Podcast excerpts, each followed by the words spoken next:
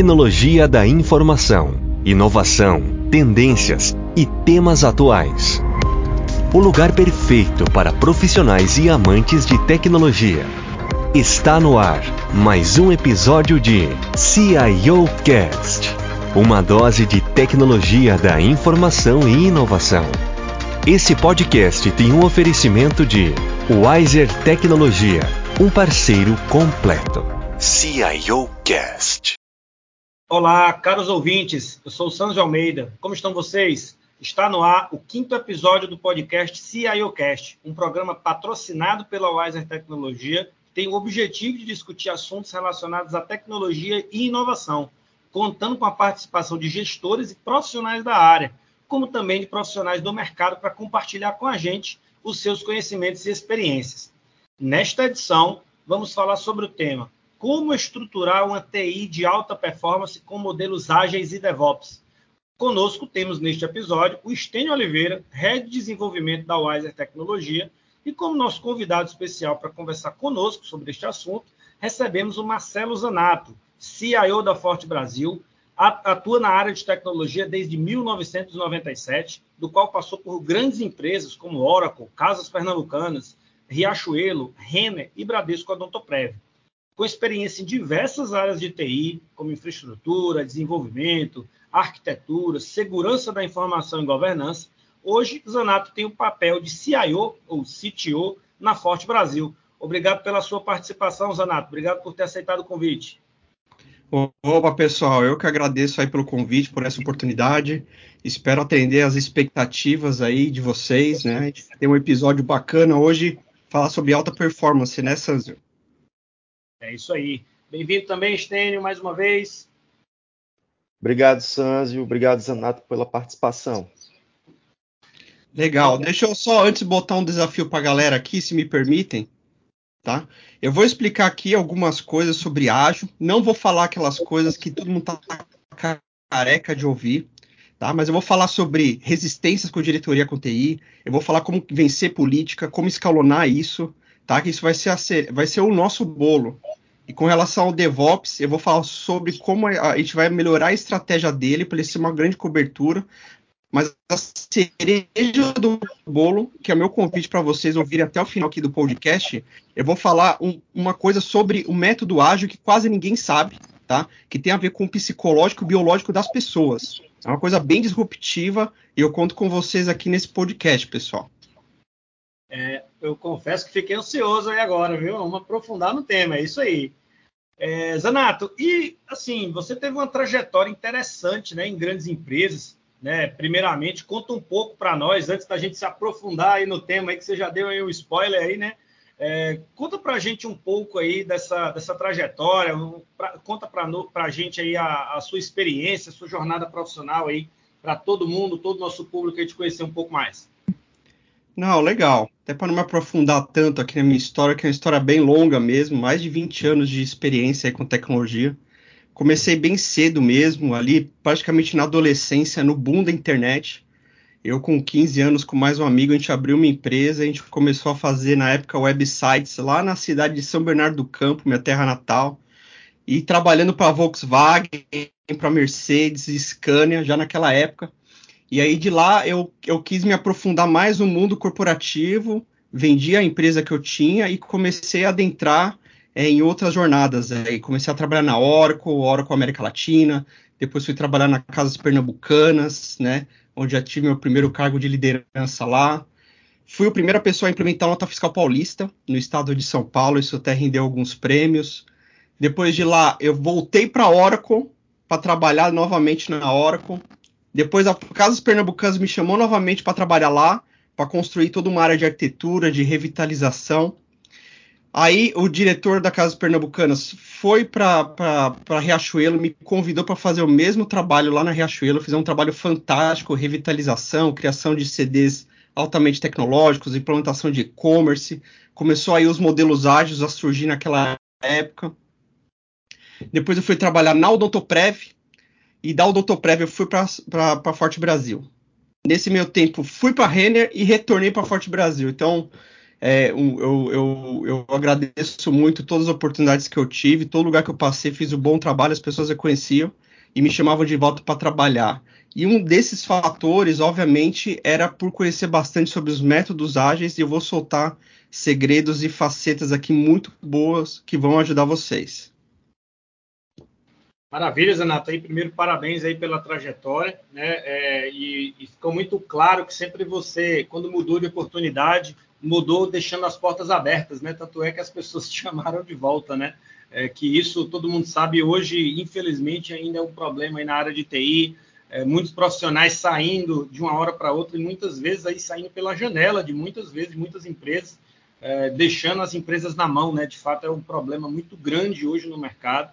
É, parabéns aí pela trajetória, parabéns aí por sempre sair com as portas abertas e, e estou te falando isso porque é, sempre as empresas se chamaram de volta, né? Então é, isso é um fato realmente. Parabéns aí pela trajetória. Obrigado.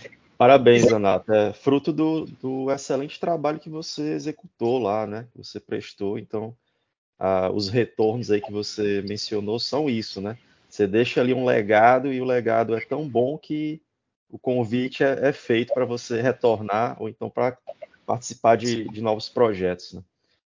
Parabéns. Bacana, obrigado, pessoal. É isso aí.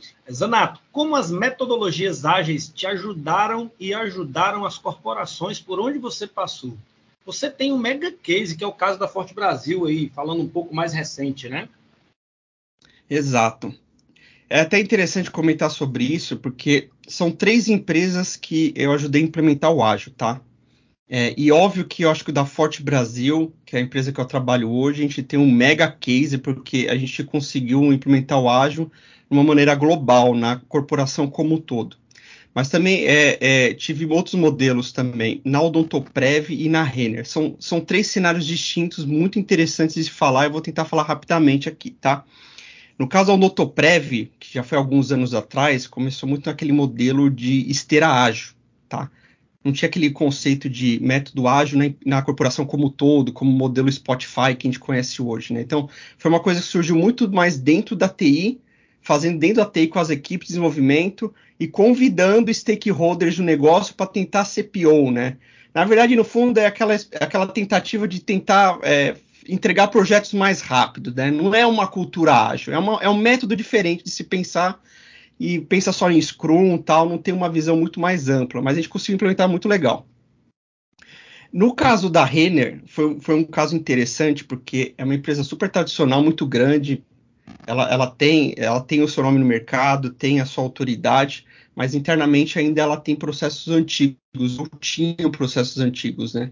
E muita resistência do negócio, aquela coisa ainda muito negócio versus TI, aquela barreira, né? E a gente fez um trabalho muito bacana lá é, de misturar a TI com o negócio, tá? E mais para frente eu vou falar um pouco sobre isso. Mas a gente conseguiu jogar a, as pessoas de TI para dentro do negócio, a gente fez um programa chamado TI no negócio, e com o tempo, como formiguinha, o ágil foi nascendo naturalmente. Agora, na Forte Brasil, agora falando com um pouco mais de detalhes, a gente tinha uma, realmente uma grande missão da gente melhorar nosso time to market. Né? A gente via concorrentes que estavam, de fato, entregando muito mais rápido. Vocês sabem que empresa de cartão de crédito, fintechs, é um mundo muito nervoso. E a gente percebeu que a gente precisava de mais produtividade, soltar mais coisas no mercado rapidamente. Tá? E a gente tinha também já um, um fator muito legal, que era o clima da organização, que é muito boa. Então a gente não tinha muitas barreiras dentro do nosso negócio. E tem um benefício também da Forte Brasil, que toda a diretoria é uma cabeça super jovem, são, são executivos muito mais jovens, muito mais abertos a, a grandes mudanças. Então, a gente fez primeiro um trabalho de diretoria para ensinar um pouco sobre métodos ágeis, todo mundo leu o livro sobre agilidade. Olha que interessante, a nossa CEO super comprou a ideia, começou a respirar o negócio, começou a só pensar que isso é a solução, isso ajudou bastante a gente implementar. A gente fez primeiro cinco squads é, voltados muito mais para o que era mais crítico para o negócio, como por exemplo a aquisição de clientes, a parte de faturamento, tinha só uma coisa de back-office. E aí, quando veio a pandemia, aí a gente deu um passo muito grande, porque até então era como se fosse aquele modelo ágil também, visando o Scrum. Mas quando veio a pandemia, a gente falou assim, pô, a gente tem que ser muito disruptivo, tá? E a gente deu um passo muito importante de adotar o modelo da Spotify, que é de fato misturar as áreas de negócio. Tá? Então, a gente, hoje, para vocês terem uma ideia, a gente tem mais de 20 squads, já estamos com 25 squads, todos divididos em jornada do cliente, tanto B2B, B2C, e tem tudo misturado ali. Tem marketing, tecnologia, data science, produto, e isso potencializou muito a nossa, a nossa empresa. A gente entrega muito rápido as coisas, com grande qualidade. Qualquer problema a gente consegue retornar dentro de casa e trabalhar, e deu super certo, tá? Resistência zero eu posso até falar assim, eu sou um case como um diretor de TI. Minhas dores de cabeça com tecnologia são praticamente zero, pessoal, zero. E mais para frente eu vou explicar o porquê disso, tá? Mas hoje minha vida como tecnologia é mil maravilhas. Não passo mais tantas madrugadas, tanto estresse, deixei de, de, perder, de perder cabelo da cabeça, tá? Mais para frente eu dou mais detalhes. Mas esse é o nosso case da Forte Brasil, Sanzio. Stênia. É, que legal, Zanato. E na verdade, assim, você até algo interessante que você falou, que é algo que eu sempre prego quando vou fazer palestras ou até mesmo aqui no podcast, falo para o nosso time aqui internamente na UAS, é que é, se a alta diretoria, a alta direção é da empresa não comprar ideia, a TI não tem força alguma. E, Zanato, quais são os principais desafios, não só nessa estruturação aí, né? mas para romper antigas crenças e culturas dentro de uma organização que decide seguir metodologia ágil? É, esse aí é um tema bem interessante. Eu vejo muitos colegas aí de trabalho que sofrem com isso. E a gente sempre fica com aquele pensamento: poxa, se não tiver 100% apoio da diretoria, a coisa não vai. Não, tem estratégias que demoram um pouco mais e, é, e que funcionam. Tá? Então, eu vou falar aqui um pouco da Renner, por exemplo. Né? a gente tinha algumas existências das áreas de negócio e a diretoria da Renner, a, o acesso dela é praticamente impossível, assim, né? Porque é uma empresa muito grande, é um grande grupo. E a gente fez uma estratégia muito bacana que vai uma grande dica aí para meus colegas diretores, que é você começar a inserir o seu time dentro das áreas de negócio. A gente fez um plano lá chamado TI no negócio, que foi muito bacana. A gente pegou aquelas áreas que a gente via que tinha um pouco mais de parceria, que não tinha tantas brigas, resistências. A gente chegou e falou o seguinte: olha, é, você pede bastante coisa para gente e tudo mais, a gente quer que o nosso time conheça mais do negócio, respira suas dores, né? Saiba exatamente o que você está precisando. Vamos fazer o seguinte: posso colocar alguns programadores para trabalharem junto com vocês lá? Eles vão sentar do lado de vocês. Isso no modo presencial, né? Funcionou dessa forma naquela época. E a gente colocou a galera para trabalhar lá na área de negócio e com o tempo eles foram fazendo amizades, começaram a ter empatia e começou a ter sinergia lá dentro, tá? E aí, é, isso funciona também o virtual, tá, pessoal? É só ba basta você pedir para que essas áreas de negócio comecem a colocar os seus programadores ou pessoas de projeto dentro das reuniões, os rituais de comunicação que eles têm. Aí, com o tempo, vai começando a ter sinergia entre essas pessoas e aí é como se você tivesse, por exemplo, um pedaço da sua TI já inserida dentro do negócio. E através dessas pessoas você começa a falar sobre métodos ágeis, naturalmente vai sendo colocado dentro da área de negócio e quando menos espera é como se criasse já um ecossistema, um, um squad dentro da área de negócio. Então essa é uma estratégia super certa que deu na Renner. Eu tenho outro colega que eu comentei isso, ele implementou na, na empresa dele. É, e também está dando super certo, tá? Então essa é uma forma de romper resistências com o negócio. E com a diretoria, eu tenho uma outra dica também, que é como começou um pouco na Forte Brasil também. É muito difícil você chegar e falar, fazer uma, uma baita de uma apresentação sobre métodos ágeis, squads, Scrum. Então, uma dica que eu dou é o seguinte: compra alguns livros de agilidade e, e dá de presente para a diretoria, por exemplo dar um presente para eles como livro. Olha, isso aqui é um livro que eu achei muito interessante sobre agilidade, acho que vai ser uma coisa legal, tal. Eu acho que isso pode ajudar.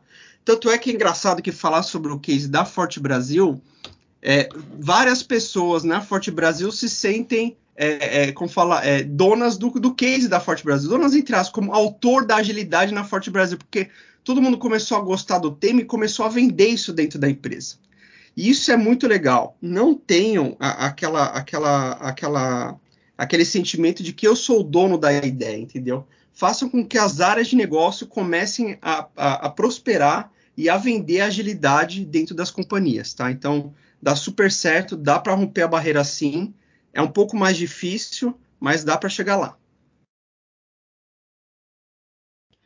Legal, Zanato. É, é uma fórmula que realmente funciona, né? Porque você comprovadamente te, é, teve isso nas mãos aí à vista durante a tua gestão, né?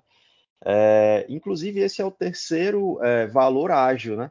Que é a colaboração. E a colaboração, lá no valor ágil, falando de conceitos de, de ágil, né? É, ela prega isso, né? A colaboração. E a colaboração é, é o cliente, é o cliente está ali sendo é, participativo juntamente com quem está produzindo algo para ele, né? A nível de desenvolvimento de, de software, de sistemas. Então, muito legal esse case e a comprovação de que realmente funciona, né? Achei muito interessante quando você fala, Zanato, que várias pessoas se acham dona do case, né? Isso é fenomenal porque é, só mostra o quanto as pessoas é, se sentiram parte do projeto, né? É, e, obviamente, se sentindo parte do projeto, você acaba é, relacionando vários outros fatores, como engajamento, como motivação de fazer aquilo dar certo, porque é, passou a não ser o projeto da TI, né? Passou a ser o projeto de todo mundo, né? E todo mundo aí se engajou, tomou gosto aí pela coisa é, e fez dar muito certo aí, né? Então, é, a, todas as vezes que eu escuto um, um case de sucesso, principalmente voltado para a parte de metodologia ágil, tem uma coisa em comum na grande maioria deles, que é o engajamento das pessoas, né? Como o Stênio bem falou, é a colaboração. Então, é, fica aí o, a, a, dica aí para todo mundo, né? A dica aí do Zanato, que façam as pessoas colaborar, que você vai ter uma chance bem maior aí de ter sucesso, né? É, isso é até interessante, porque, assim, nosso gerente de gestão faz apresentações do case da Forte Brasil no mundo ágil. A nossa presidente, nossa CEO também já fez apresentações falando do case do, do, do ágil na Forte Brasil. Então, assim, virou como se fosse é, um grande projeto da empresa como um todo, né? E não é só voltado à TI, então é muito bacana.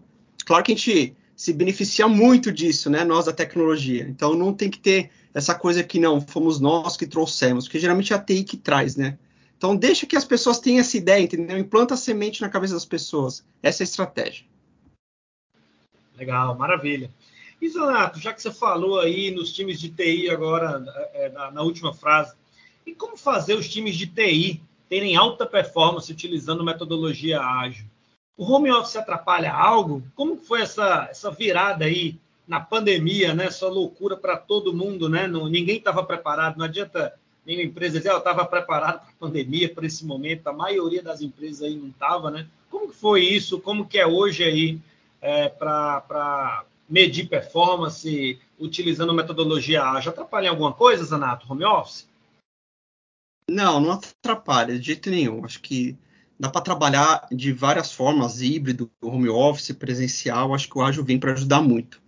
Agora, o que eu quero falar aqui nesse tema é algo disruptivo aqui, tá? Que é algo que uma vez eu estava nos Estados Unidos num congresso e aí eu, eu, achei um agilista famoso, não vou fazer propaganda dele aqui, mas enfim, é, eu fui conversar, bati um papo sobre ele. Uma primeira pergunta que ele me fez foi: o seu time de, de, de tecnologia está feliz? Qual que é o clima? Ele começou com essas perguntas, e isso ficou uma pulga na minha orelha.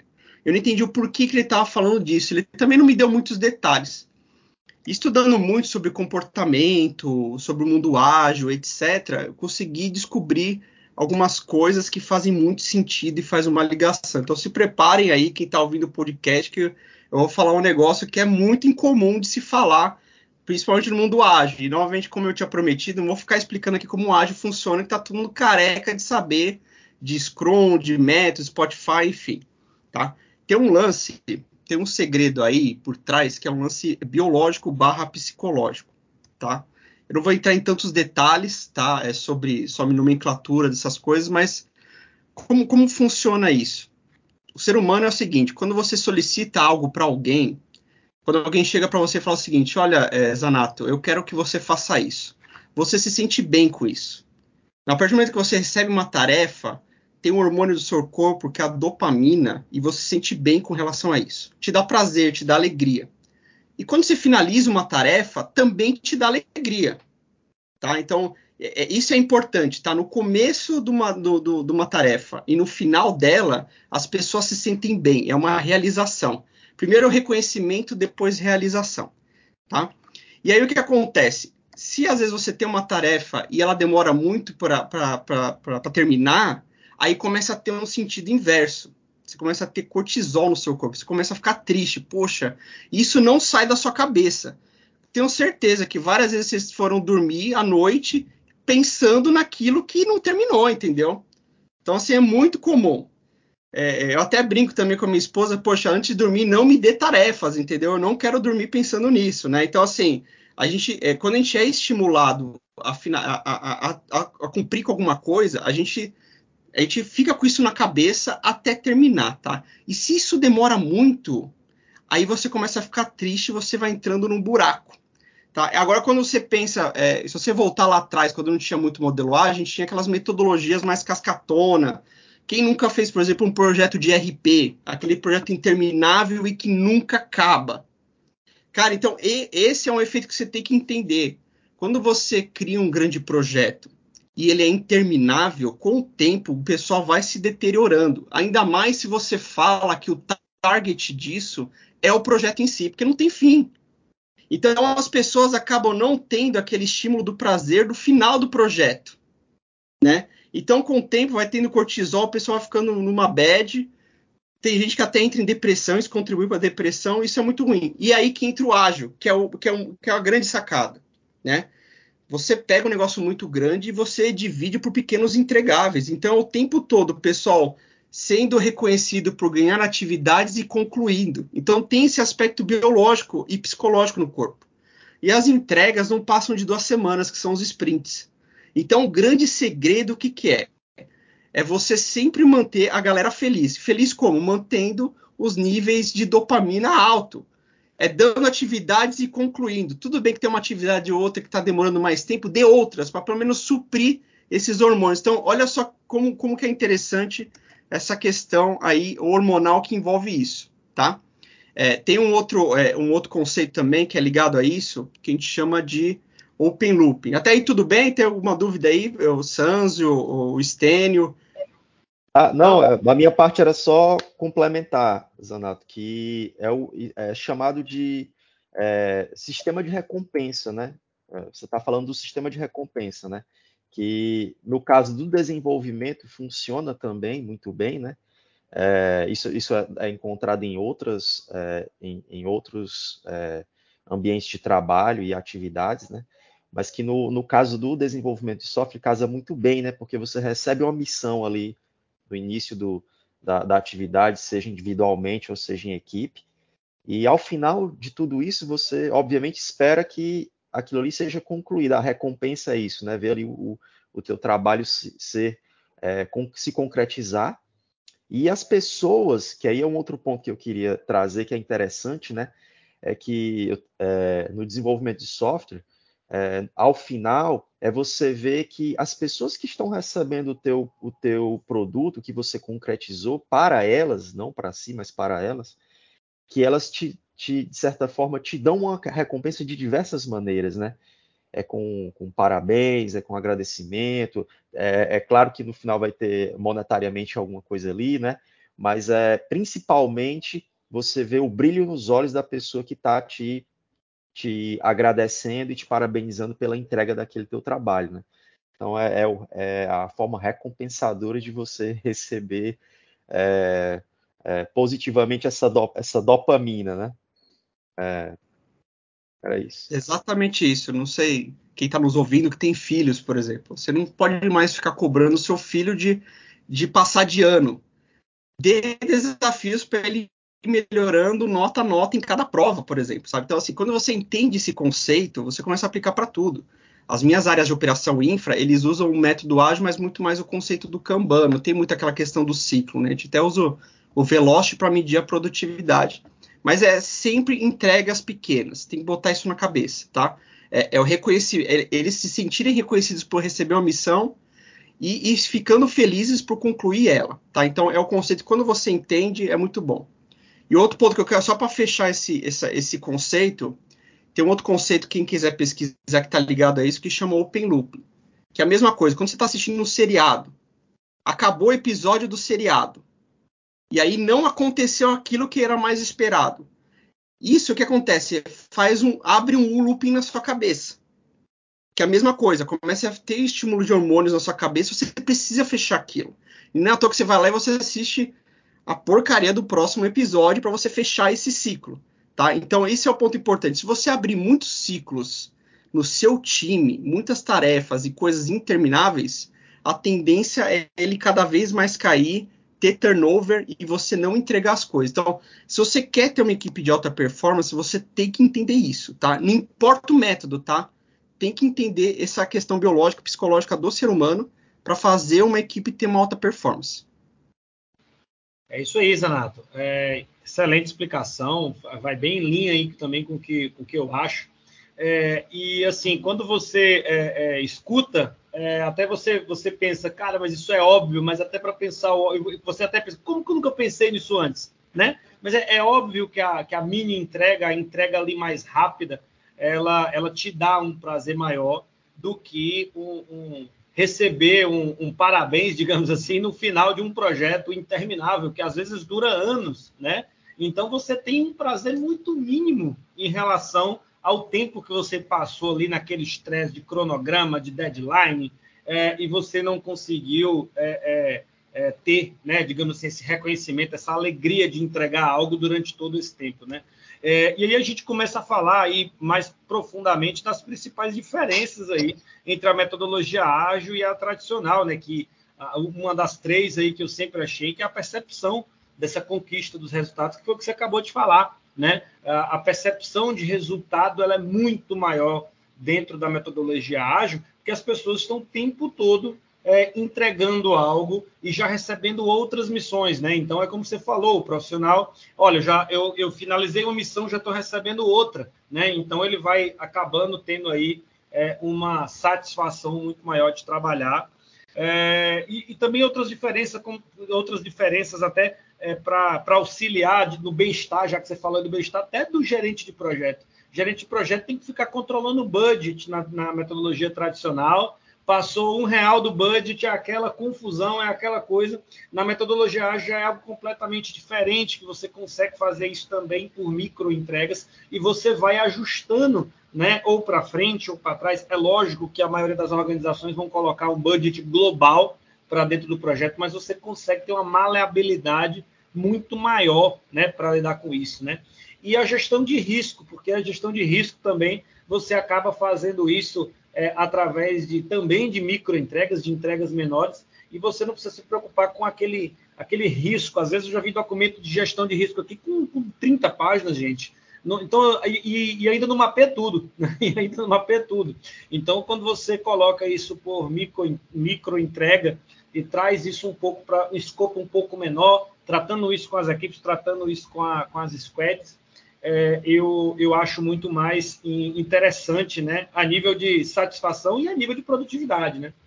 É, outro ponto também que você falou aí, muito interessante, falando de Kanban, é, Zanato, eu já uso Kanban já faz alguns anos na minha vida como minhas tarefas pessoais, eu tenho dois Kanbans, o Kanban profissional e o Kanban é, pessoal, inclusive a minha esposa, minha, minha, minha, filha, elas fazem parte do meu Kanban, então tem a tarefa de todo mundo. Legal, é, legal, e, legal. E assim, honestamente, hoje eu, eu parei para pensar, um tempo atrás, eu falei, gente, como eu conseguia trabalhar sem isso antes disso aqui? Eu não consigo imaginar mais, né? É, acho que eu posso até falar nome aqui de ferramenta que, que, eu, que eu utilizo para fazer isso. Utilizo o nosso amigo de longa data Trello para fazer isso. E, e faz um, um, uns três meses o Trello passou uma tarde fora do ar. Gente, eu fiquei num desespero tão grande, porque eu não sabia mais trabalhar sem aquilo, eu não sabia mais, é, desaprendeu né, a trabalhar sem aquilo. É, e, e, e, assim, é, ficou muito importante na minha vida, tão, tão, tão profissional quanto é, é pessoal, né? Então trouxe um pouco aí das metodologias ágeis até para a minha vida aí, né? Então, muito interessante aí que você falou. Bacana, legal. Aí você voltou para o método analógico, né, Sans? Que é, é o quadro com, com os sticks lá, né? Pregados. Existe uma versão desktop do, do Trello, salvo engano, tá? Pra você não ficar no sufoco aí, né? É, o que você falou aí, Sans, é, complementando, né? Que a gente está tratando aqui, é, é, o segundo valor ágil, né? Que seria você é, não ter uma documentação tão abrangente e direto ao ponto, que é é ter a solução funcionando, né? concretizada e funcionando. É isso aí. E Zanato, sempre foi do conhecimento de todos, né, que a falha de comunicação interna da área de TI entre o time de dev e o time de infra era um grande gargalo nas organizações, né? E na prática, como o DevOps pode impulsionar as entregas em tempo e qualidade no desenvolvimento de software? A integração entre os times de dev e infra nunca foi tão boa, olhando para o passado, correto? É isso aí. A gente tem que assumir, tá? Que é, quando a gente fala de desenvolvimento, pessoal de sistemas e de infra, operações, são bichos bem diferentes, tá? É, não, não, adianta é, é, assim falar que botar todos numa grande sinergia pode ter sinergia em termos assim de comportamento, pessoas, mas em termos de ideias, de, de mindset são, são bem diferentes, né? O pessoal de sistema é aquela questão de abstração, aquela, aquela visão muito clara de, de caixas, as coisas se integrando, enfim, o pessoal de infra é muito mais ali hardware em si, é muito mais uma visão de topologia. Então são, são visões diferentes, tá? E, e, enfim, e aí uma coisa que era interessante que alguns anos atrás, né, a gente está falando aí de 15 anos atrás, era muito aquele conceito do ITIL, né? Aquele conceito de que a gente fazia as famosas germudes, né? As, as gerências de mudança. Que na verdade o ideal, na verdade, para quem estudou ITIL mesmo, é a gestão de liberação, mas enfim, popularizou muito a questão de gestão de mudança. Então, é, para quem é, era desse tempo, obviamente, lembra que a gente se reunia, né? fazer aquele comitê da, da, da gestão de mudança, todo mundo sentava na sala para aprovar é, uma reunião, duas ou três na semana para abrir uma janela em produção para fazer a implantação ali de, de, grandes elefantes. Esse é o grande ponto, tá? Então, por exemplo, e, e, assim, três reuniões é demais, porque a infraestrutura nunca queria abrir tanto a, a, a produção por medo de problema. Então, aconte, acontecia que às vezes a gente tinha uma reunião de mudança uma vez por semana, porque a infraestrutura sempre queria fechar a produção. E aí, como só tinha uma semana, até ficava todas as equipes de sistema montando um sistema complexo, acelerando para chegar na reunião e implementar um elefante. E de caso é, às vezes é, então, então, toda semana eram grandes implementações. Tá? Então, já era difícil até de aprovar, de explicar. E quando entrava em produção, acontecia aquela coisa que, às vezes, por causa de, um, de uma bobeirinha, de um erro, dava rollback. E aí tinha que esperar mais uma semana, daí aproveitava que estava já desenvolvendo e aprovar de novo, já implementava novas features sem ter testado as anteriores. Aí chegava com um elefante um pouco mais gordo na reunião de mudança e tentava implementar em produção. E virava isso uma bola de neve, um grande ciclo. Né? Então era sempre grandes elefantes entrando em produção, e às vezes chegava o gestor, pô, isso tem que entrar de uma vez por todas, entrava, dando, dava um monte de problema, e todo mundo de braços dados de madrugada resolvendo esse problema, esse grande elefante, né? E aí que tá, né? Eu acho que o, o, o grande, o, o, grande benefício que a gente tem aí é a questão do DevOps em si, né? Que a, ele, ele, quebra várias barreiras, né? Uma delas, obviamente, é você, entre aspas, você ter uma produção aberta constantemente, uma esteira automatizada, controlada, que também mede qualidade, mas que em vez de você é, deixar passar elefantes, se você abre mais essa produção na mão do programador desde lá do versionador, vão entrando cachorros, entendeu? Não são mais grandes elefantes. E se aquele cachorro entrou, deu um problema, deu uma latida, ele volta. Entendeu? E você trata aquilo. E outros cachorros em paralelo vão entrando e o que dá certo continua, o que está dando errado volta e é vacinado para depois retornar. Então, dá uma fluidez muito melhor, tá? E sem falar que também não para todo mundo.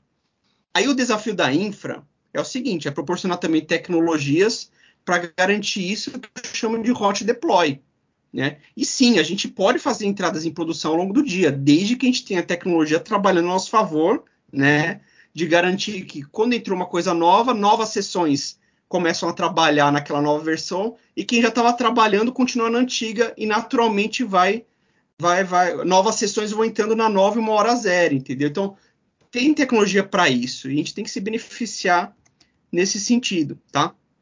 É, e um, um, ponto importante que eu queria comentar também é que assim isso funciona muito bem para quando a gente está falando de sistemas, em softwares. Mas quando a gente está falando de infraestrutura, a gente tem sim tecnologias, né, como infraestrutura ágil, que você consegue criar scripts para fazer criação de ambientes, tudo, mas tem um lado de hardware que é mais complexo. E aí eu vou assumir que, para esses casos, a gente precisa ter, de fato, algum tipo de ritual para a gente tratar como uma gestão de mudança. Mas daí é só o pessoal de infra com infra, praticamente, né? E, e aí, para finalizar esse ponto do DevOps, é, mesmo tendo DevOps e tudo automatizado, é, não impede da gente ter documentações, mas isso aí a gente pode falar mais adiante. Mas a questão é, é o DevOps ele vem para ajudar nesse sentido sim, tá? Para deixar o pessoal de infraestrutura fazer o trabalho deles e o pessoal de sistemas fazer o trabalho deles, dentro de uma esteira ágil e inteligente.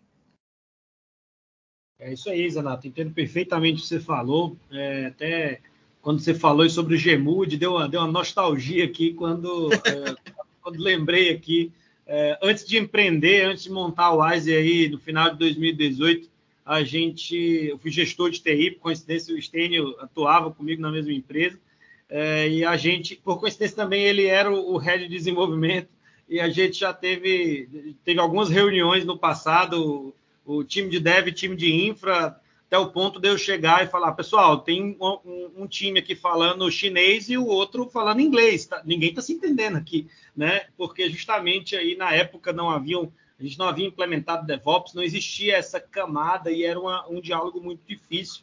E, e hoje na Wise, é, é, já digamos assim, de um, de um outro, de outro formato de trabalho, hoje a gente vê é, na maioria das empresas esse problema continua, né? É, continua, é, é, um diálogo muito difícil. É, é sempre o, a infra, é, principalmente quando não tem profissionais tão maduros, colocando, entre aspas, culpa, colocando o problema em cima de aplicações, em cima de código-fonte, e o contrário, né? O desenvolvedor sempre quer mais infra, ele sempre quer mais hardware, ele sempre quer IOPS, e a, você acaba ficando no meio dessa confusão e quem é prejudicado é a organização, porque acaba não tendo as entregas dela é, no tempo que precisava, né? Fica todo mundo brigando, todo mundo é, jogando a, a, batata quente no colo do outro e, e, a organização vai ficando aí no meio é, dessa briga, né? Então, concordo completamente com você aí que essa camada aí veio para ajudar nesse sentido, principalmente da comunicação, na, no entrosamento, né? Acho que essa palavra aí pode, ser, pode classificar bem, no entrosamento aí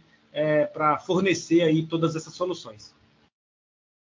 Exato, isso eu queria complementar, Sancho. É, se a gente tem essa briga dentro de casa, a TI não é eficiente para o negócio e a gente acaba perdendo esse time to market. Quem realmente sofre é a empresa como um todo, tá? Agora, um ponto importante até para complementar é que, assim, quando às vezes as, é, é, as, as, áreas de TI, as, as diretores de TI, às vezes vão implementar o DevOps, às vezes tem aquele sentimento de fazer de uma forma padronizada, entendeu?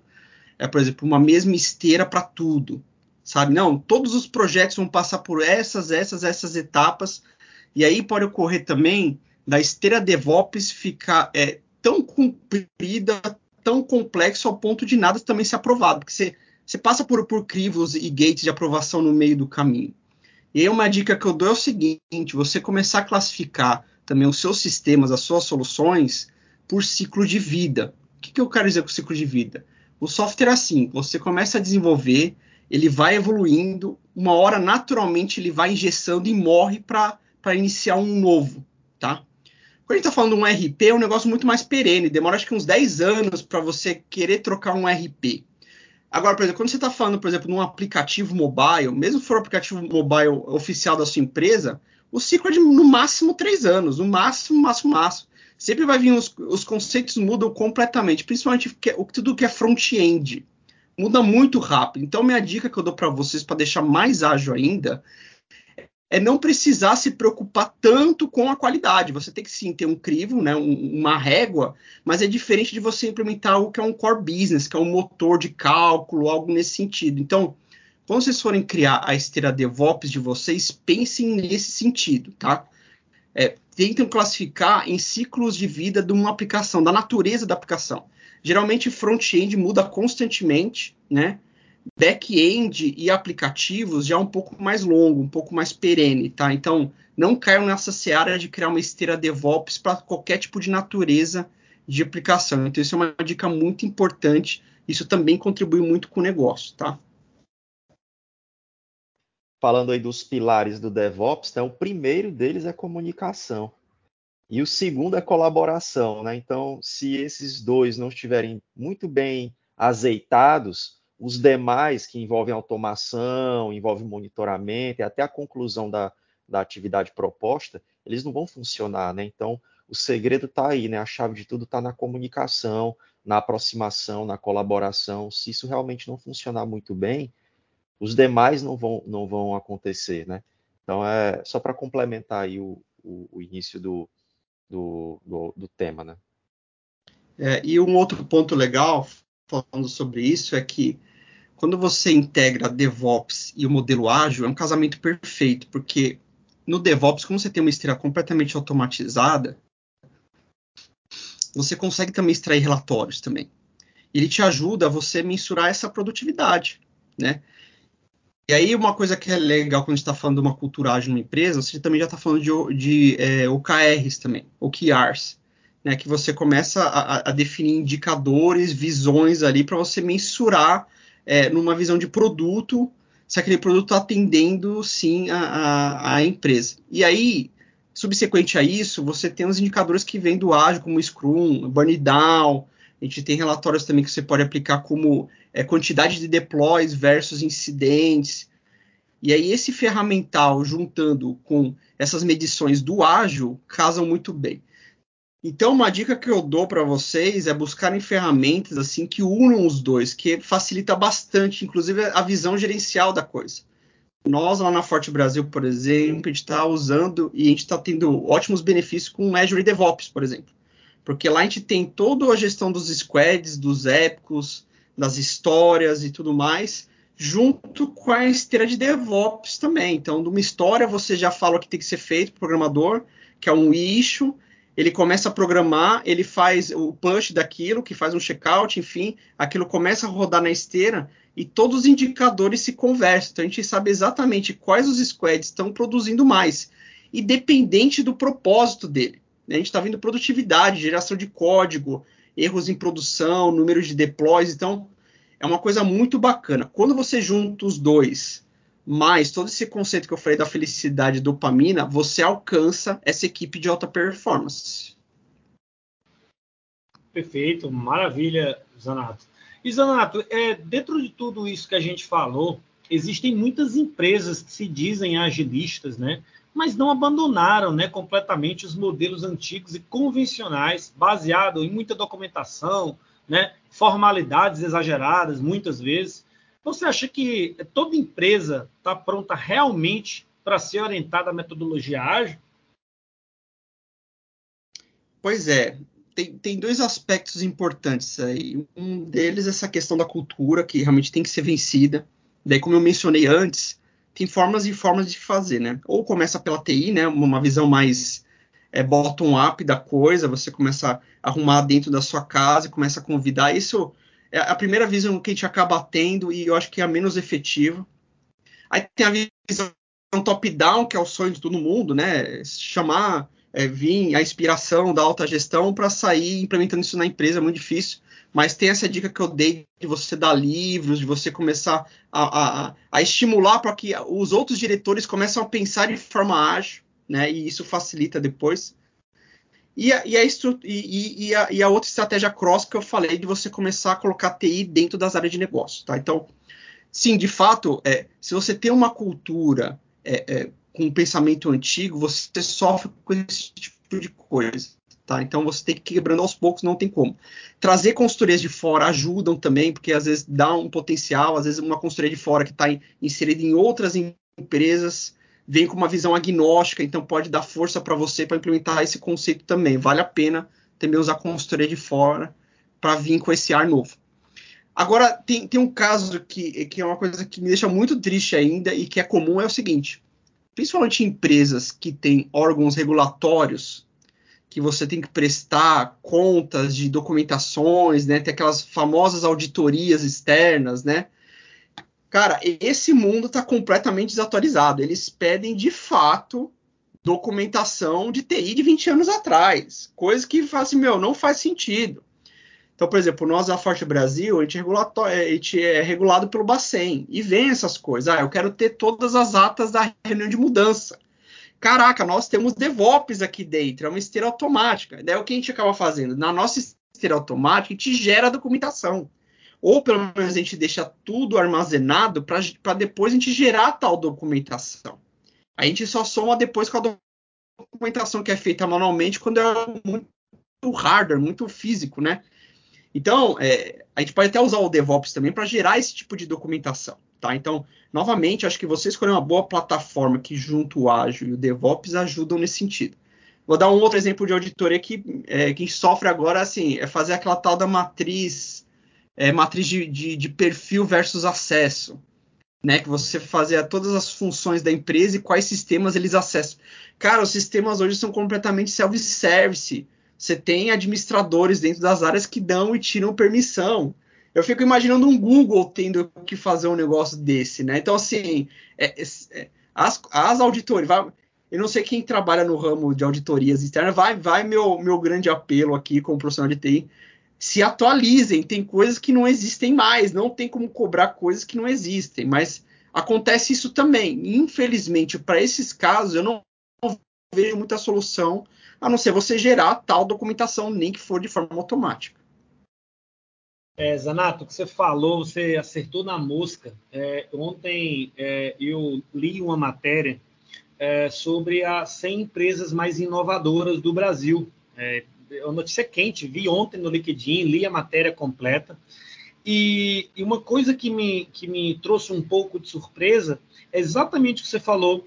Dentro das 100 empresas mais inovadoras do Brasil, a gente tem uma imensidão de instituições bancárias, de bancos, de financeiras, é, que são empresas que estão é, é, digamos assim, enfrentando dia a dia questões regulamentares, né, regulatórias, como você bem falou aí, Banco Central, enfim.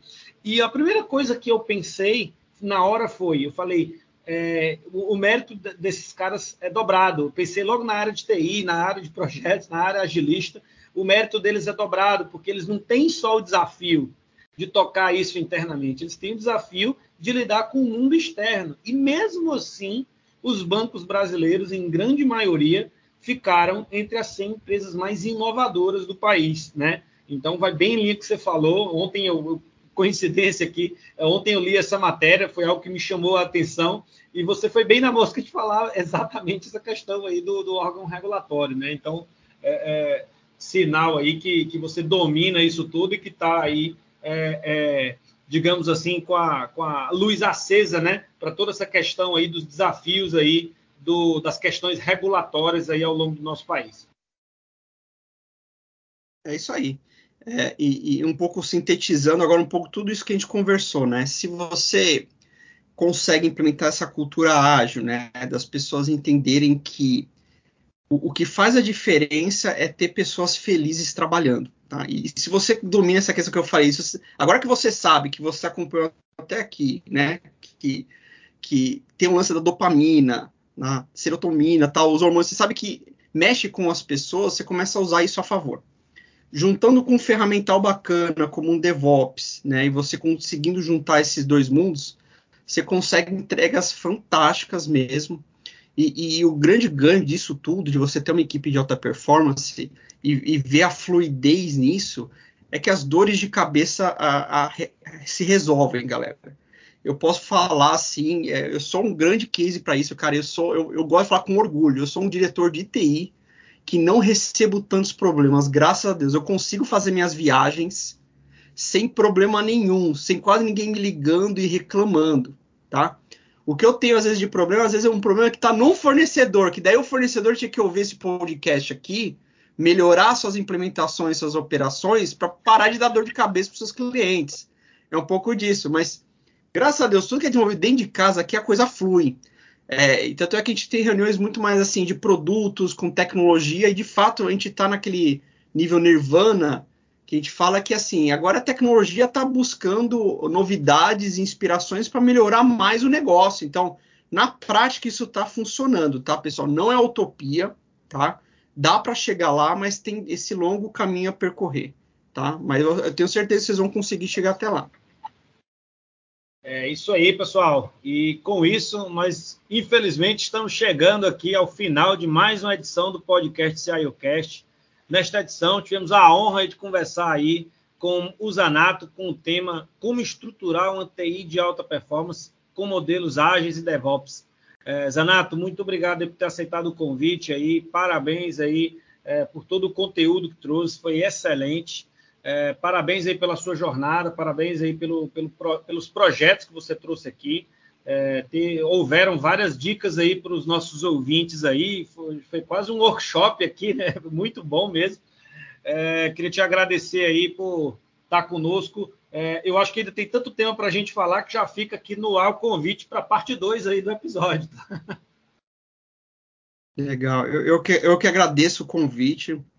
É um enorme prazer aqui estar participando e eu acho muito legal aqui o, o seu cast, porque a gente vê tantos podcasts falando mais de coisas técnicas, enfim, e, e nós, às vezes, diretores, se levam, somos carentes disso, né? A gente precisa esperar, por exemplo, um, um grande evento presencial anual para trocar experiências aqui. Poxa, vocês estão de parabéns por ter esse podcast. Eu acho que eu já ouvi todos os episódios, achei muito bacana tá? Eu acho que esclarece bastante e a gente tem que se ajudar mesmo, tá? Acho que é compartilhando conhecimento, falar esses hackzinhos, esses truques, né? Coisas que às vezes a gente não descobre facilmente no Google, vamos dizer assim, né?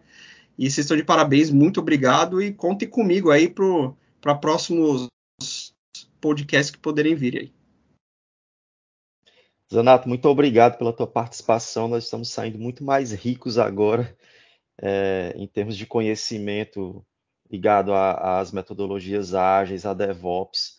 O Sanzio bem disse aí que é, esse tema é tão interessante e a gente fluiu tão, tão bem aqui né, no nosso bate-papo, é, abrindo esse espaço aqui para o tema e, e, com a tua participação especial, é, que vale até uma segunda rodada de, de CIO Cast com esse tema, né? E até, quem sabe, um, um outro é, tema. Então, muito obrigado, parabéns pela tua trajetória, pelo profissional que você é, pelas suas realizações e muitíssimo obrigado por essa troca que nós tivemos hoje aqui. Valeu. É isso aí, pessoal. E também eu queria agradecer a você, nosso caro ouvinte, que nos escutou até aqui. É, segue nossos canais nas plataformas, compartilhe os conteúdos com os amigos, os colegas de trabalho. Um abraço, até a próxima edição. É, o podcast CIOcast é uma realização da Wiser Tecnologia, nosso querido patrocinador, com produção do Santos Almeida e Estênio Oliveira. Até mais, pessoal. Um abraço.